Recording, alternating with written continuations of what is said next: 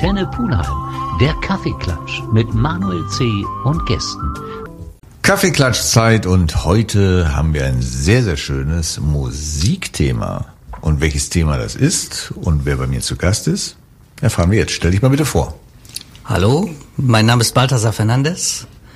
Ich wohne in Pulheim-Brauweiler, bin 65 Jahre und großer Creedence-Fan. Ich freue mich heute bei euch sein zu dürfen. Damit hast du schon ein bisschen verraten, um welche Musik es geht. Äh, der eine oder andere wird gesagt haben, was hat der gesagt? Was für ein Fan? Sag mal mal bitte den kompletten Bandnamen und es gibt auch eine schöne Abkürzung, die viel wahrscheinlich geläufiger ist als der ausgesprochene Name. Das ist richtig. Viele äh, können mit CCR, CCR mhm. wahrscheinlich mehr anfangen. Der richtige Name lautet Credence Clearwater Revival. Das ist bestimmt auch immer wieder mal gerne Quizfrage, wo man dann den Namen richtig aussprechen muss. Eine Zeit, wir reden also über eine Zeit, sag ich mal, da, da warst du jugendlich, da war ich jugendlich und das ist tatsächlich eine Gruppe, die mich auch so ein bisschen mitgeprägt hat, wo man die Ohren weit aufgemacht hat und gesagt hat, ui, was ist das denn? Aber dich hat's ja richtig erwischt. Mich hat's damals richtig erwischt, in der Tat. Und warum es dich so erwischt und über welche Zeit wir gerade reden, das erfahren wir nach einer kurzen Pause. Proud Mary von CCR.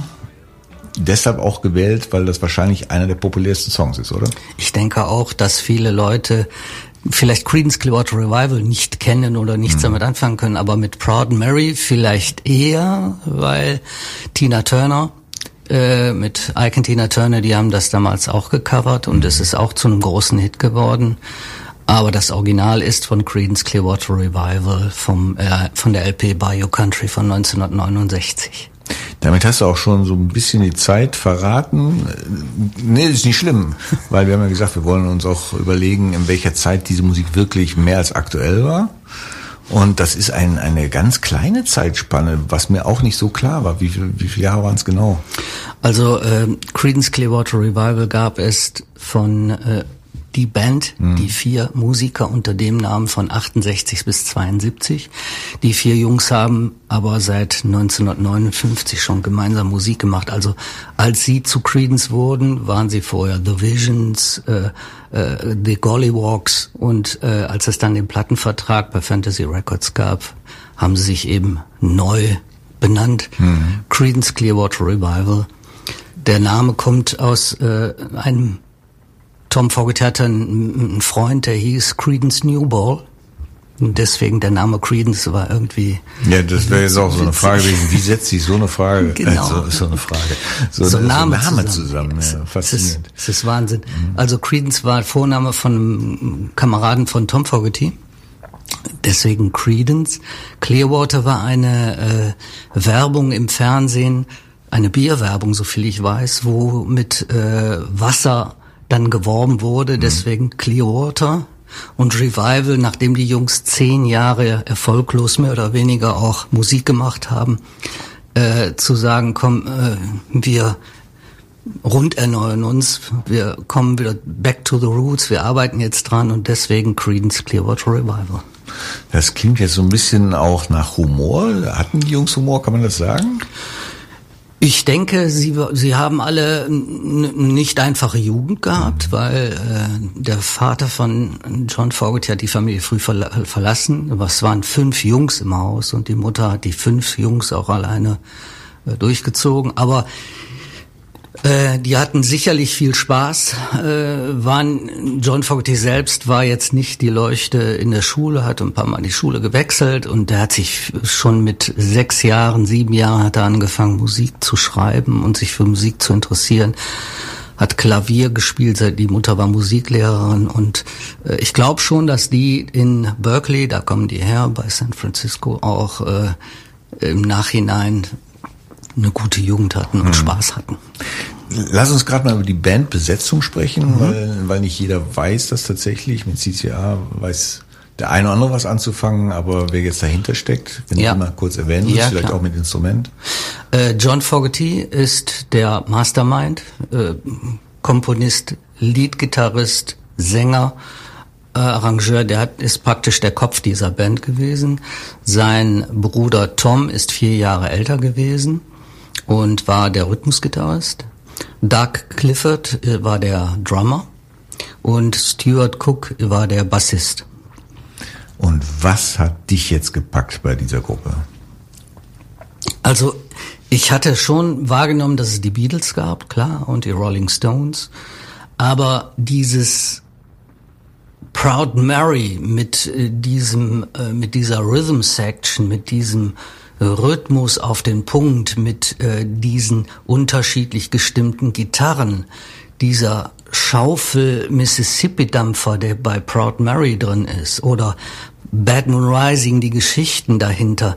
Äh, wir wurden praktisch äh, nach der ersten LP, wo auch äh, die auch Creed's Clearwater Revival hieß, wo auch I Put a Spell on You von äh, Screaming Jay Hawkins drauf war.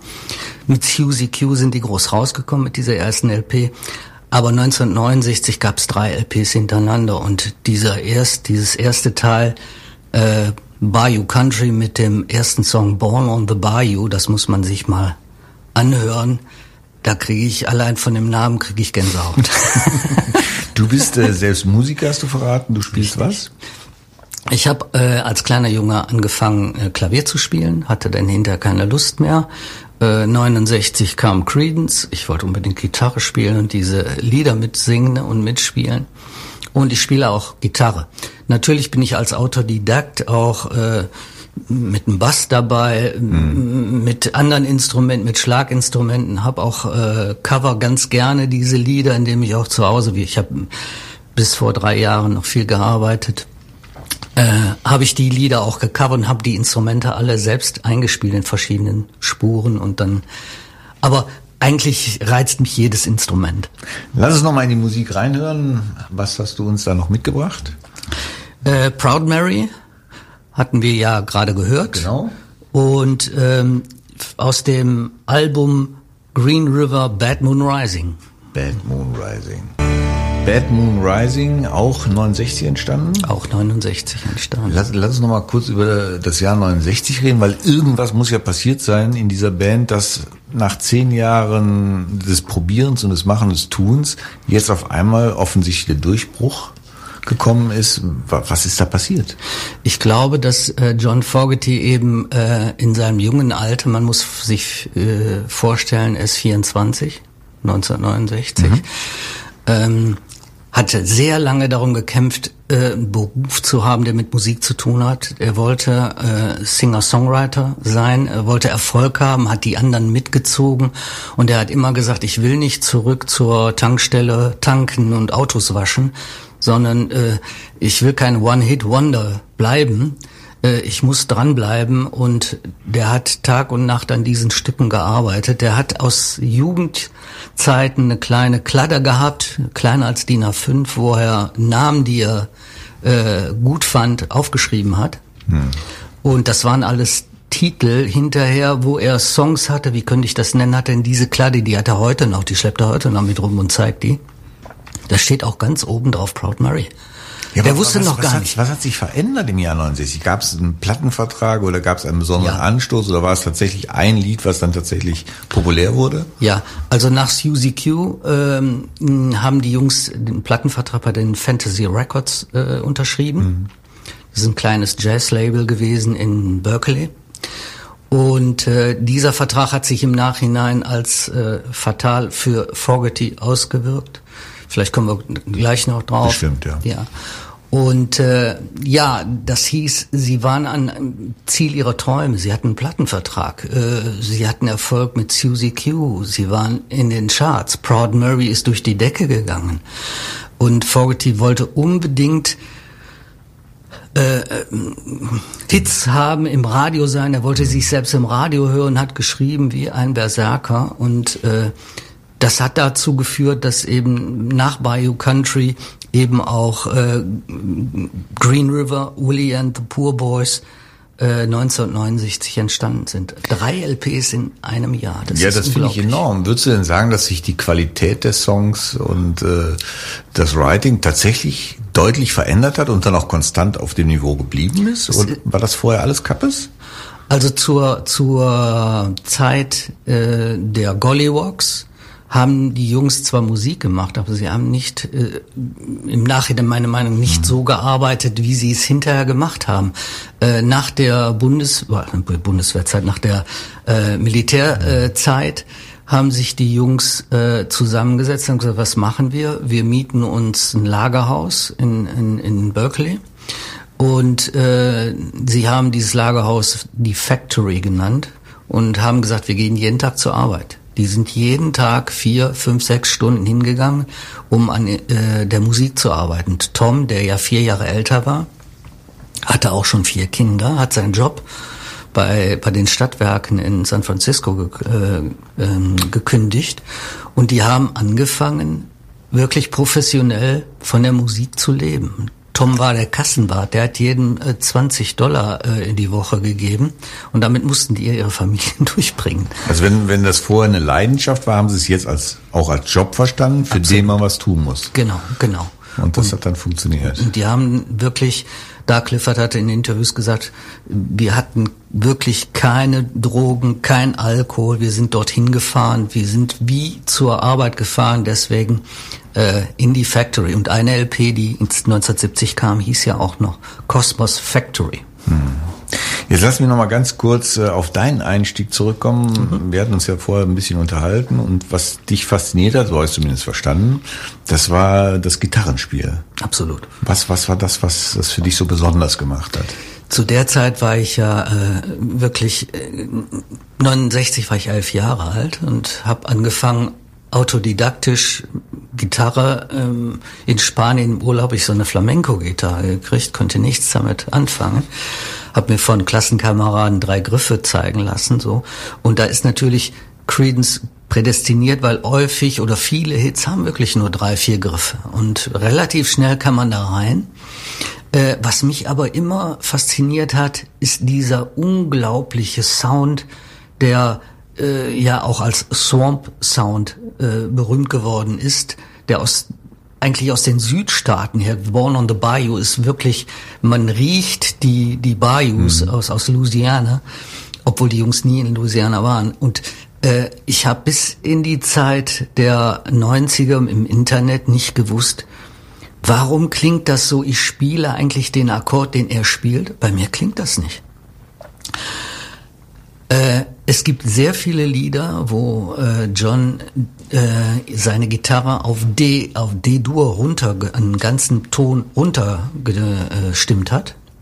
Und äh, während sein Bruder in einer normal äh, gestimmten mhm. Gitarre D greift, greift er auf der John auf der D getunten das E. Es ist der gleiche Akkord, klingt aber im Zusammenhang viel, viel fetter, äh, und swampiger, als wenn zwei Gitarristen D-Dur. Äh, dieser eine kleine Kniff, sage ich mal, hat dann diesen Sound produziert? In der Tat. Das zusammen natürlich mit den Instrumenten, mit den Verstärkern, die die da eingesetzt haben die ich über die Jahre auch versucht habe, in irgendeiner Form ja äh, zu, einzukaufen. Schwierig, ne? Ja. Also dich, dich hat dieses Gitarrenspiel besonders fasziniert, äh, weil ich ja finde, dass er auch eine sehr extravagante Stimme hat, die du, Absolut. die du natürlich unter Tausenden Absolut. raushörst. Ich dachte, Absolut. für mich ist das halt das Merkmal dieses Jahr. Lass uns noch mal einen Song hören. Was, was hast du uns noch mitgebracht? Äh, der nächste Song auch aus, aus, aus dem gleichnamigen Album Green River. Green River. Green River. CCR ist heute unser Thema, auch musikalisch. Wir haben eben schon gehört, dass eigentlich die, die hauptproduktive Zeit zwischen 68 und 72 war. Das ist ja eigentlich ein sehr, sehr kurzer Zeitraum. Absolut. Trotzdem wurden wie viele LPs produziert? Sieben LPs insgesamt. Wenn man jetzt die LPs nimmt, ja. ohne die Live-LPs und die Compilations, also sieben offizielle Creedence Clearwater Revival LPs sind rausgekommen. Würdest du die qualitativ auch alle auf eine Ebene nehmen oder gibt es da eine, wo du sagst, das ist sie? Für mich, äh, also es gibt ganz viele, äh, tut mich echt schwer. Die beste finde ich Cosmos Factory, mhm. 1970 erschienen. Und äh, die schwächste ist klar auch durch die Bank bei allen Fans, bei allen äh, ähm, Journalisten Mardi Gras die letzte, die als Trio ohne Tom Fogerty mhm. eingespielt wurde. Die Band war zerstritten über die Jahre gab es Animositäten in der äh, Führerschaft, Herrschaft von dem John Fogerty, der im Prinzip alles geschrieben hat. Ähm, nicht, dass er gesagt hat, ich, ich bin der alleinige Herrscher hier. Er hat schon gefordert, mal, kommt mit euren Dingern, habt ihr was? Habt ihr Songs? Nein, also hat er, er wollte gemerkt, dann auch Leistung musste, sehen. So. Mhm. Und das hat dazu geführt, dass Tom Fogerty dann ausgestiegen ist 1971. Und dann hat John den Spieß umgedreht und hat seinen Bassisten, seinen Schlagzeuger gesagt, so, ihr wolltet mitmachen, mehr Demokratie, dann hätte ich gern von jedem drei Songs. In, an jedem von euch geschriebenen Song singt ihr auch und ich äh, unterstütze euch mit einer Rhythmusgitarre. Ansonsten nehmt ihr das äh, selber auf. Also Stu Cook sagte, Leadgitarre musste ich auf meinen Songs spielen. Ich habe einen Bassist, was habe ich mit Leadgitarre zu sch Also die haben wirklich ähm, nicht mehr gut drauf. Sie haben sich dann auch 72 getrennt nach der letzten. Also so ist tatsächlich auch das letzte Album entstanden. So ist das letzte Album entstanden. Man hat also nicht versucht, die zu ersetzen, sondern einfach so, er ist weg, jetzt müssen wir halt gucken. Die, die, die haben auf, äh, das war eine gemeinsame Entscheidung zu sagen, es hat einfach im Moment keinen Sinn mehr, äh, lass uns äh, auseinandergehen. Also äh, jeder hatte drei Songs auf dem Ding und äh, qualitativ sind John Fogertys Songs da drauf natürlich die besten. Äh, Sweet Hitchhiker kennt vielleicht auch jeder, äh, ist auch ein Hit gewesen oder Someday Never Comes äh, ein Song, wo er die Erfahrung als Kind, als sein Vater gegangen ist, äh, verarbeitet, sind ein traumhaftes zwei Lieder, mhm. die auf Mardi Gras sind. Wobei Mardi Gras als Gänze ist einfach ein, dieser Band nicht würdig gewesen. Hm. Das ist ja tatsächlich tragisch, wenn man zehn Jahre Musik macht, nicht wirklich Erfolg hat und dann kommt endlich die Zeit, auf die alle warten und es knallt richtig und dann innerhalb von vier Jahren geht sowas auseinander. Richtig. Äh, das sechste Album Pendulum hat einen Song, der nennt sich Have You Ever Seen the Rain? Ähm, der handelt davon, da verarbeitet Fogerty, ohne dass die Jungs es wussten, äh, wir haben es geschafft, in die Sonne zu kommen. Wir haben tolles Wetter, mhm. wir haben Erfolg, die Sonne scheint und trotzdem gibt's den Regen. Äh, also beides auf einmal. Wir eigentlich sind wir haben wir alles, was wo, wo wir für gearbeitet und wofür geträumt gelebt haben und wir machen das alles wieder kaputt und es regnet. Faszinierend. Da entsteht doch sicherlich bei dem einen oder anderen nach einer Weile der Wunsch zu sagen, komm, wollen wir uns nicht nochmal zusammenraufen? Gab es diese Momente? Ähm, nicht wirklich, weil sie sind sehr, sehr, äh, die haben harte 20, ich sag's einfach mal pauschal, 20 Jahre äh, gegeneinander gestritten, auch vor Gericht. Äh, also war richtig. War richtig Musik das Band. Ja. Also Solsens hat alle entlassen aus, aus ihren Verträgen, die konnten machen, was sie wollten, nur den John Fogerty hat er nicht rausgelassen weil das war die Cash-Cow für ihn. Mhm. Man muss sich vorstellen, Solsens hat äh, Fantasy Records übernommen von den Weißbrüdern, äh, hat mit Credence Unmengen an Millionen verdient. Wenn man sich das heutige Solsens-Bilder anguckt, das ist eigentlich eine Film Factory. Äh, Solsens hat mit Credence Geldern äh, Filme gemacht. Er war in der Filmindustrie hinterher auch äh, tätig. Mhm. Einer flog übers Kuckucksnest. Mozart sind diese ganzen Produktionen sind alle von Solsens mit Geld von Credence Clearwater Revival Verkäufen. Die haben einen Knebelvertrag gehabt, wo sie nie wieder rausgekommen sind. Fogerty wollte aussteigen und Solsens hat ihn nicht gelassen, hat gesagt, du schreibst, du schreibst. Und jedes Jahr, was verging, äh, hat er laut Vertrag wieder 20 Songs, äh, war er im Schulden, äh, im, im Rückstand. Mhm. Sagt, ich hätte es nie wieder aufholen können. Was hat er gemacht? Er hat sich zurückgezogen von der Industrie und hat gesagt, ich spiele keinen einzigen Song mehr, weil äh, ich verdiene damit kein Geld, da verdient nur ein anderer mit Geld, nicht ich. Drama, wenn einem so die Kreativität genommen wird, oder? Wahnsinn, Wahnsinn. Ich finde, wenn man sich da äh, mit beschäftigt mental in die Zeiten Ende der 70er, 80er bis rein in die 90er, das muss für den Fogerty. Ich glaube, wenn der nicht seine heutige Frau gefunden hätte, gäb's John Fogerty heute nicht mehr. Lass uns nochmal einen Song hören und dann gehen wir mal auf das Thema ein, warum du eigentlich hier bist. Es geht ja nicht nur um CCR, sondern es geht eigentlich auch um eine sehr, sehr schöne Geschichte, wie ich finde. Mhm. Aber das nach einer kurzen Pause. Was, was wollen wir hören? Ich fände ganz gut, wenn wir Fortunate Sun hören. Das klingt gut, das nehmen wir.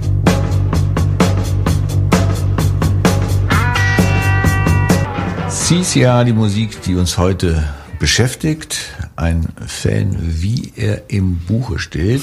Ihr müsst mal bei uns auf Facebook gucken, was, der, was er uns alles mitgebracht hat. Irre. Du warst von Tag 1 Fan oder ist das entstanden? Äh, von Tag 1, als ich, äh, sag ich, Proud Mary gehört mhm. habe. Da war ich von Tag 1 Fan. Aber zu der Zeit, 1969, keine, äh, was gab's da? Die Bravo Musikzeitung äh, für Jugendliche, gab's den Musikschnitt, da gab's ab und zu mal einen Bericht drüber. Die Jungs waren einfach weit weg in den USA, man kriegte nicht so viel mit. Hier gab's Hitparade, da gab's diese Musik nicht. Disco gab's man äh, Looking Out My Back Door, mhm. äh, ein Clip von Creedence, aber äh, in Deutschland war äh, bis auf Hey Tonight, die waren glaube ich mal an Platz eins äh, ein paar Wochen, ähm, war das schon eine Klientel an Fans, die man suchen musste. Also ich habe später auch wurde ich immer belächelt. Äh, die Leute haben alle äh, äh, Emerson Lake und Palmer ja, und ja, ja, die, die, das Zeug alles gehört. Ich Klar. wurde belächelt, du bist hier so ein, so ein Drei-Minuten-Hit. Äh, ja, genau. Fan. Du musst ja überlegen, tatsächlich vier Jahre wirklich im Fokus. Da brauchen andere Bands, sag ich mal, ein, ein Jahrzehnt, um eine Fanbase aufzubauen. Ja. Und das ging aber dann da relativ schnell und du bist richtig treu geblieben? Ich bin richtig treu geblieben. Ich bin nach, äh, ich ging damals zur Schule und hatte dann, wie gesagt, die erste Gitarre. Äh, dann gab es bei uns eine Schulband, da wollte ich unbedingt rein und meine Eltern haben sich krumm gelegt, um mir damals meine erste Elektrogitarre zu äh, kaufen. War aber keine Gibson Les Paul, oder? Nee, es war eine Telecaster-Kopie. Immerhin. Und äh, dann bin ich in die Band gekommen, habe auch bis zu meinem Abschluss äh, der Schule seinerzeit 72 in der Schulband gespielt. Danach leider nie wieder, weil ich habe zwar mit Jungs Musik gemacht, aber es ist nie zu einer Bandgründung gekommen, weil dann kam die Zeit auch, wo äh, Studium und Fachoberschule, Studium, hm. noch ein Studium, dann Arbeit und äh, ich habe es nie geschafft, ganz ehrlich, äh, hätte ich gerne gemacht. Ähm, es musste bis jetzt die Zeit vergehen, wo ich jetzt verstärkt Musik machen möchte. Hm. Bist du denn auch, wie, wie man sich heutzutage vielleicht ein Fan vorstellt, von Konzert zu Konzert getingelt oder wie, hat sich, wie hast du dein Fanleben ausgelebt? Also mein Fanleben äh, beschränkt sich äh, auf ähm, Musik, mhm. also Musik, äh, bestimmte Titel, es sind ja immer eine übersichtliche Zahl an Titeln, aber äh, jeder Live-Mitschnitt äh, ist für mich interessant, weil oft sind andere Musiker dabei, man sieht Nuancen, hier hat er das so gespielt, da hat er das äh, anders gespielt. Es gibt Fans, die sammeln äh, Singles, LPs aus den unterschiedlichen äh, Ländern und Labels. Äh, es gibt Fans, die äh, ihren ganzen Urlaub äh, hinter John Fogerty her äh, getourt sind, äh, die jetzt auch nach ähm, zu uns kommen werden, die, die sind dann 6000, 7000 Kilometer hinter ihm hergezogen, haben sich jedes Konzert reingezogen. Das war bei mir jetzt nicht so. Ich habe in unserem Umkreis, ich sag mal bis Hamburg und bis nach Frankfurt, äh, habe ich John im Jahr vielleicht zwei, drei Mal gesehen. Ich komme so auf ungefähr 20 Live-Auftritte von John Fogerty seit den, seit 96, 97. Du hast uns ja äh, Bücher, Platten, Autogramme und was nicht alles präsentiert. Ja. Ich wollte euch begeistern. Hast du, hast du geschafft, auch mit der Musik, weil äh, die Musik man verbindet da einfach was mit. Absolut. Das ist einfach so. Und äh, das ist eine sehr charakteristische Musik, wo ich auch ganz bestimmte Erlebnisse sofort mit verbinde. Genau. Darauf wollte ich gar nicht hinaus. Was ich eigentlich fragen wollte, gibt es ein, ein spezielles Erlebnis, äh, wie du an ein Autogramm gekommen bist oder was auch immer, was das Fanherz, dein Fanherz deutlich höher hat schlagen lassen? Ja, also mein Highlight war es, ich, ich habe mal vor 10, 15 Jahren äh, bei einer Tour, ich hab, war viel im, im Fanforen unterwegs. Mhm habe aus meinem Keller auch äh, Fotos und Aufnahmen eingestellt und so und habe so ein bisschen auch die Aufmerksamkeit von John Fogerty auch bekommen über habe ich gemerkt über sein Forum und äh, auch über Fans, die mit ihm Kontakt haben, persönlichen Kontakt auch äh, auf USA-Touren und dann hat ein Freund von mir ein Foto mitgenommen, was er selbst geschossen hat und hat gesagt, kannst du das bitte mal für einen Freund von mir in Deutschland, wie heißt er denn? Ja, Balthasar, Balthasar Fernandes sagt, ach, ist das der Typ mit dem Keller da in, also er wusste, wer ich war. Mhm. Und dieses Foto hatte ich ja vorhin mitgebracht. Äh, das bedeutet mir sehr viel. Und auch zu Steve Cook äh, hatte ich Kontakt. Der hat mir äh, auch seinen neuen Bass damals unterschrieben und gewidmet.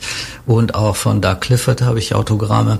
Aber da bin ich jetzt nicht so ein jemand, der, der genau diese Dinge sammelt, sondern ich habe diese drei, vier unterschriebenen Fotos eingerahmt und die, die bedeuten mir sehr viel.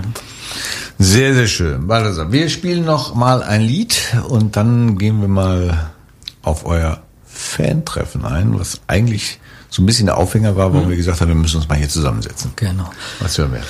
Ich denke, wir hören mal, hatte ich gerade auch äh, benannt, Have You Ever Seen the Rain aus der Zeit, wo wirklich eigentlich Erfolg da war, aber mhm. man sich selbst mit das Ende nahte. Das Ende nahte. Wie beim Kaffeeklatsch heute.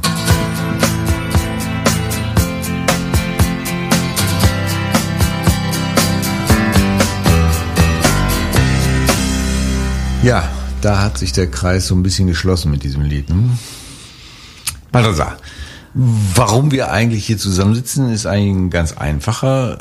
Du hast uns eine Mitteilung geschickt, dass es ein CCR-Fantreffen gibt und das wird es in Pulheim geben. Und ich gesagt, also das interessiert mich jetzt mal. Wie kommt es denn bitte zu einem solchen Fantreffen? Erzähl mal ein bisschen. Ja, wir haben seit Ende der 90er Jahre treffen wir äh, europäischen Fans uns relativ regelmäßig, alle zwei Jahre. Es hat damals in Holland angefangen, in Maastricht in den 2000er Jahren und seit 2007, das sind immerhin jetzt 15 Jahre, ähm, äh, haben wir uns in Carmen alle zwei Jahre getroffen zu einem Wochenende. Das hatte so ein bisschen Festivalcharakter. Die Leute kamen alle freitags an, äh, haben sich im Hotel eingenistet. Wir haben freitags äh, in einem Fra großen Freizeitheim in, in Carmen äh, haben wir aufgebaut. Wir haben eine Stage aufgebaut mit einer PA, mit Licht, mit allem drum und dran. Äh, wir haben unsere eigenen Instrumente mitgebracht und Verstärker. Wir haben Leute aus ganz Europa äh, dazu begeistern können, dorthin zu kommen. Äh, wir hatten zum Teil über 200 Besucher. Äh, viele Fans spielen selbst diese Musik auch und äh, es ist einfach unglaublich toll, wenn man jetzt mit einem Finnen und einem Dänen oder ein, ein, ein, ein Es ist wirklich Franzosen, europaweit, was ich da trifft, europaweit, ja. ja. Die kommen an und sagen, komm, lass uns mal was spielen. Wir haben keine Setlists, nichts. Irgendeiner sagt, das und das würde ich gerne spielen. Welchen Part spielst du? Das und dann jammen wir da stundenlang und hatten dann äh, in Carmen über die Jahre ganz äh, super tolle äh, Tribute Bands ähm, in äh, um äh, 20, 21 Uhr, so als Ende dieses Samstags. Mhm. Und sind dann wieder ins Hotel gegangen und morgens haben wir uns beim Conny's Diners in, in, in Carmen dann zum Frühstück, amerikanischen Frühstück getroffen und haben dann so ein tolles Wochenende ver, äh, verbracht. Das ist leider durch die äh, Corona-Pandemie eingeschlafen. Und äh, es drohte so ein bisschen wirklich ganz einzuschlafen, dass das nicht mehr passiert.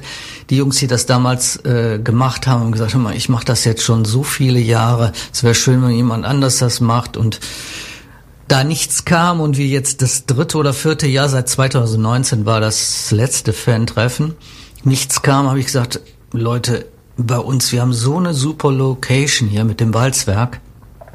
Sollen wir uns nicht einfach da mal treffen und das nochmal aufleben lassen. Und äh, ja, gerne.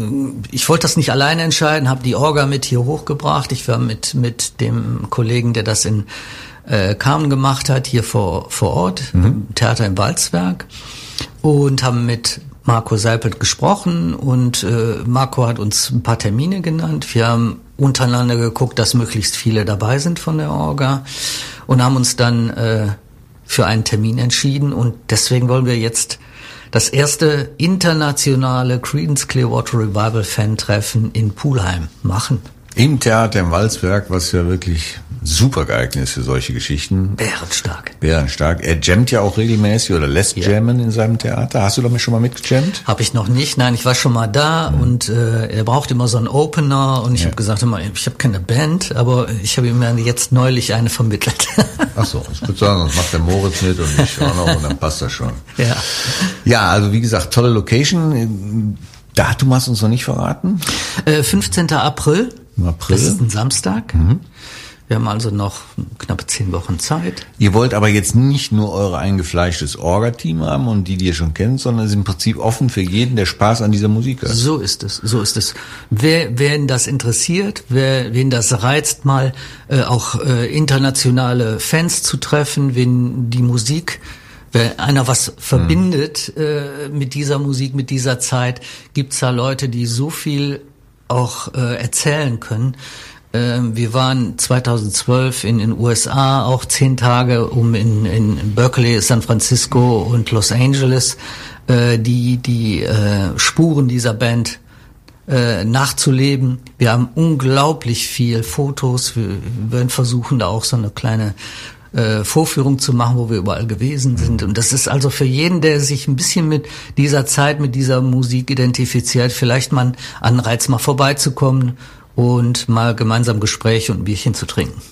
Muss ich ein Ticket kaufen? Wie läuft das? Ja, auf der auf der äh, Homepage vom Theater im Walzwerk äh, ist ähm, der Vorverkauf läuft jetzt seit einer Woche. Kann man äh, den 15. April aufrufen auf dieser Seite und scrollt runter und dort findet man äh, den Link, wo man praktisch sein Ticket kaufen kann. Das Ticket wird dann äh, überwiesen als äh, Mail und man kann es ausdrucken. Sag uns kurz, was es kostet, weil das interessiert ja. äh, es sind, glaube ich, mit Vorverkaufsgebühr 6,51 Euro. Also quasi ein kleiner Beitrag, So ist den man in den Hut schmeißen will, wenn man sich dann live spielen hören würde. So ist das. Balthasar, tolle Idee. Wir kommen vorbei und ich verspreche dir, dass wir an diesem Tag auf Antenne Pullheim mindestens zwei Stunden CCA-Musik machen, wenn du uns mit der Musik versorgst. Das mache ich liebend gerne. Der Moritz gerne. schlägt dir den Kopf zusammen.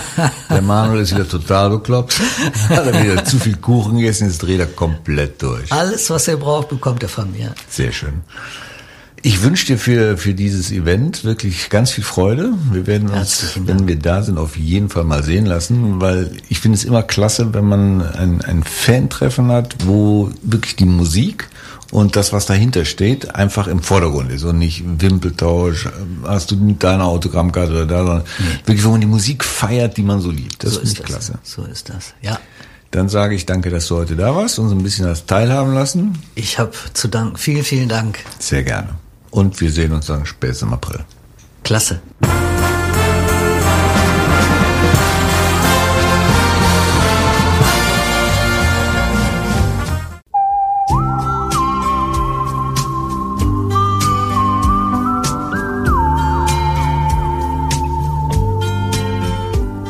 Antenne Pulheim, der Kaffeeklatsch mit Manuel C. und Gästen.